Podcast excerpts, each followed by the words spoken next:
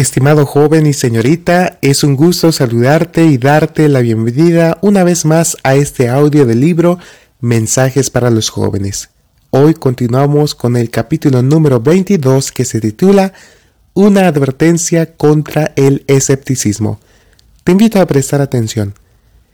Siento la más intensa angustia por nuestra juventud. Los amonesto, como quien conoce el peligro, que no se dejen entrampar por Satanás por medio del pequeño conocimiento científico que puedan haber adquirido. Es mejor tener un corazón puro y humilde que toda la ciencia que puedan obtener sin el temor del Señor. Es probable que los jóvenes de hoy encuentren a escépticos e incrédulos donde quiera que vayan, por lo cual cuán necesario es que vayan equipados de modo que puedan dar razón de su esperanza con mansedumbre y temor. Tomás Paine ha pasado al sepulcro, pero sus obras viven para maldecir al mundo, y quienes dudan de la verdad de la palabra de Dios colocarán estas producciones incrédulas en manos de los jóvenes inexpertos para llenar su corazón de la atmósfera ponzoñosa de la duda. El espíritu de Satanás trabaja mediante los hombres impíos para llevar a cabo sus árdides para la ruina de las almas. El peligro de la relación con los escépticos. Vivimos en una época de disipación y los hombres y los jóvenes son atrevidos en el pecado, a menos que nuestra juventud sea guardada en santidad y fortificada por principios firmes, y ejerza un mayor cuidado en la elección de sus compañeros y de las publicaciones que nutren su mente, será expuesta a una sociedad cuyas normas son tan corrompidas como fueran las de los habitantes de Sodoma. La apariencia de las personas del mundo puede ser muy atrayente, pero si éstas continuamente sugieren dudas en cuanto a la Biblia, son compañías peligrosas, pues tratarán constantemente de minar los cimientos de la fe, de corromper la rectitud de la religión antigua evangélica. Los jóvenes se relacionan a menudo con personas de tendencias escépticas y sus padres ignoran el hecho hasta que se consuma la terrible obra del mal y los jóvenes quedan arruinados. Se debería instruir diligentemente a los jóvenes para que no sean engañados en cuanto al verdadero carácter de tales personas y no desarrollen amistades con ellas, ni escuchen sus palabras de sarcasmo y sofistería a menos que nuestros jóvenes tengan valor moral como para cortar la relación con esas personas cuando descubran su incredulidad, serán entrampados y pensarán y hablarán como tales amistades lo hacen, expresándose con liviandad sobre la religión y la fe de la Biblia. La confianza propia y la ceguera. Si pudieran ser abiertos los ojos de los jóvenes engañados, verían la mirada maliciosa y de triunfo con que Satanás contempla su éxito en arruinar a las almas. Trata, por todo medio concebible, de adaptar sus tentaciones a las distintas disposiciones y circunstancias de aquellos a quienes desea enredar. Ensayará todo ardid y si los que son objeto de estas tentaciones no buscan a Dios, serán cegados para no ver sus engaños y se sentirán confiados en sí mismos autosuficientes, ignorando su condición y su peligro. Pronto llegarán a despreciar la fe entregada una vez a los santos. Hablo a los jóvenes como persona que sabe, a quien el Señor ha puesto de manifiesto los peligros que acompañan la senda por donde van. La confianza en ustedes mismos los conducirá a la trampa del enemigo. Los jóvenes no piden consejo a Dios ni lo hacen su refugio y fortaleza se relacionan con plena seguridad, confiados en que son enteramente capaces de escoger lo bueno y de comprender los misterios divinos por medio de sus facultades de raciocinio, como si pudieran descubrir la verdad por sí mismos. Tememos más por los que confían en sí mismos que por cualquiera de los otros, pues serán atrapados ciertamente en la red tendida por el gran adversario de Dios y del hombre, alguna persona elegida como amigo familiar y que ha sido manchada con la corrupción de la duda, instilará su levadura de incredulidad en las mentes de esta clase, conquistará su atención adulándolos ampliamente por su talento, por su superioridad intelectual incitándolos a ambicionar una elevada posición y la atrofia moral se manifestará en ellos. Los que se exaltan en su propia opinión despreciarán la sangre del sacrificio expiatorio y contrariarán al Espíritu de gracia. Quizá sean los hijos de padres observadores del sábado que han tenido gran luz y han sido el objeto de la más tierna solicitud, los que dejen una herencia vergonzosa, los que siembren viento y recojan torbellino. En el juicio, los nombres de los que han pecado a despecho de una gran luz se hallarán escritos con los de los que estén condenados a estar separados de la presencia del Señor y de la gloria de su poder. Se perderán y serán contados entre los despreciadores de la gracia de Cristo. Preferiría ver a mis hijos en el sepulcro antes que verlos tomar el camino que conduce a la muerte. El hecho terrible de que yo hubiera alimentado hijos para que pelearan contra el Dios del cielo, para que engrosaran las filas de los apóstatas en los últimos días, para que marcharan bajo la negra bandera de Satanás, sería ciertamente para mí un pensamiento horroroso. Se necesita valor moral. Nuestros jóvenes hallarán tentaciones por todas partes y deben ser educados de tal modo que dependan de un poder y una enseñanza superiores a los que pueden dar los mortales. Por todas partes hay despreciadores de nuestro Señor que habitualmente arrojan su menosprecio contra el cristianismo, lo llaman juguete de niños inventado para embaucar la credulidad de los ignorantes. Los que no tienen poder moral no pueden defender la verdad, no tienen valor para decir, a menos que cese esta conversación, no puedo permanecer en su presencia. Jesús, el Redentor del mundo, es mi Salvador.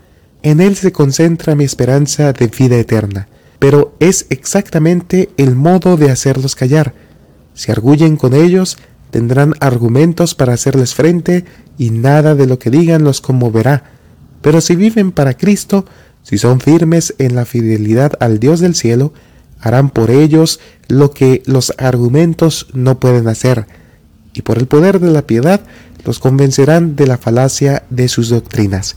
No hay espectáculo más triste que el que dan los que han sido comprados por la sangre de Cristo, los que han sido dotados de talentos con los cuales glorificar a Dios al burlarse de los mensajes que generosamente les han sido enviados en el Evangelio, al negar la divinidad de Cristo, que al confiar en su razonamiento finito y en argumentos que no tienen fundamento cuando sean puestos a prueba por la aflicción, cuando se vean cara a cara con la muerte, todas estas falacias que han acariciado se desvanecerán como la escarcha se derrite al sol.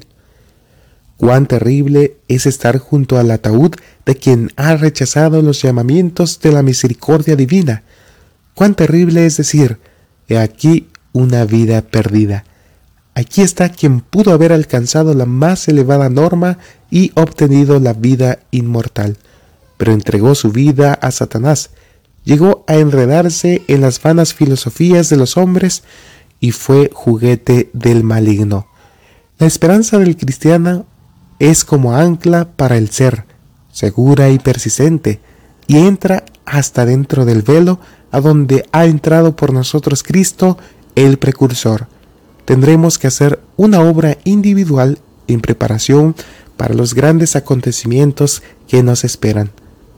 La tempestad se avecina.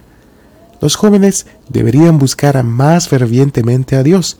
La tempestad se avecina y debemos prepararnos para afrontar su furia mediante el arrepentimiento para con Dios y la fe en nuestro Señor Jesucristo. El Señor se levantará para sacudir terriblemente la tierra Veremos desgracias por todas partes. Miles de barcos serán arrojados a las profundidades del mar. Armadas enteras se hundirán y las vidas humanas serán sacrificadas por millones.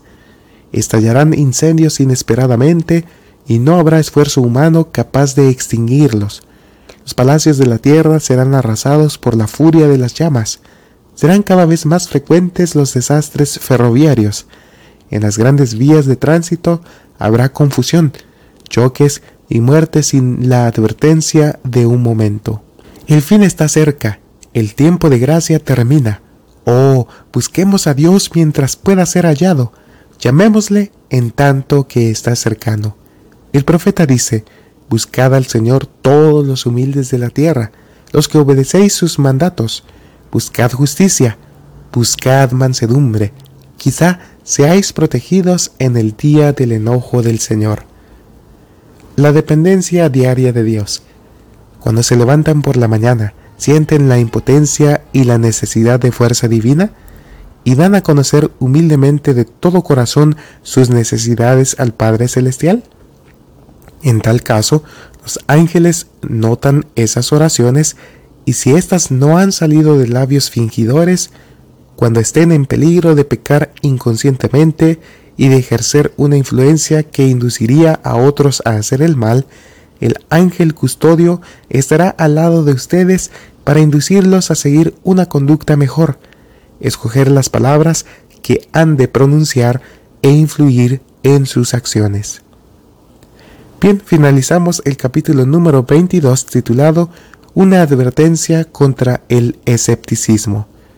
Querido joven y señorita, te invito a que puedas tomar en cuenta estos sabios consejos y puedas pedir a Dios que te ayude a aplicarlos a tu vida. Aléjate de las malas compañías y aléjate del escepticismo que conduce a la pérdida de la vida eterna.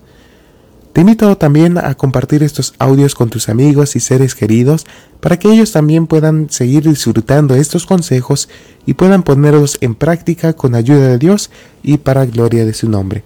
Te deseo muchas bendiciones y hasta la próxima.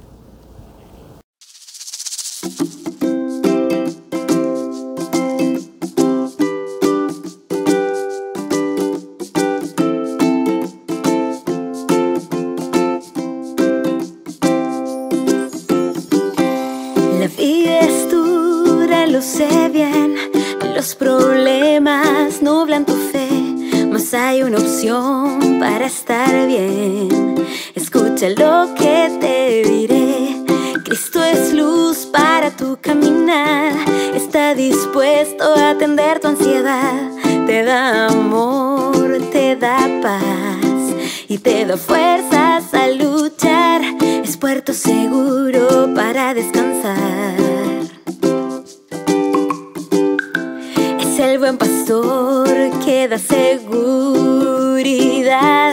Oh, oh, siempre es tu amigo fiel, es manantial para tu ser. No hay nada que temer si vas al lado de Jesús, Él cambiará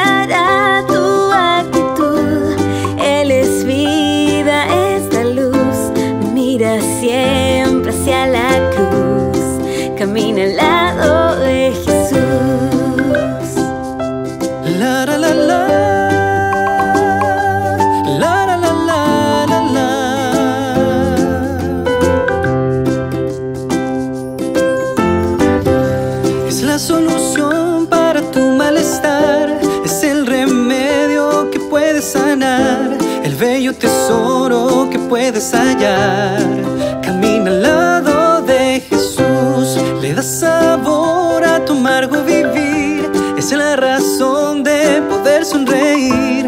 Con él tú puedes ser feliz. Camina al lado de Jesús. Es puerto seguro para descansar. Es el buen pastor que da seguridad. Oh, oh, siempre es tu manantial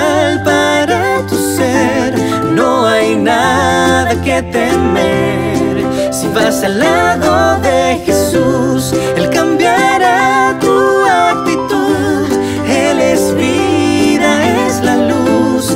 Mira siempre hacia la cruz. Camina al lado de Jesús.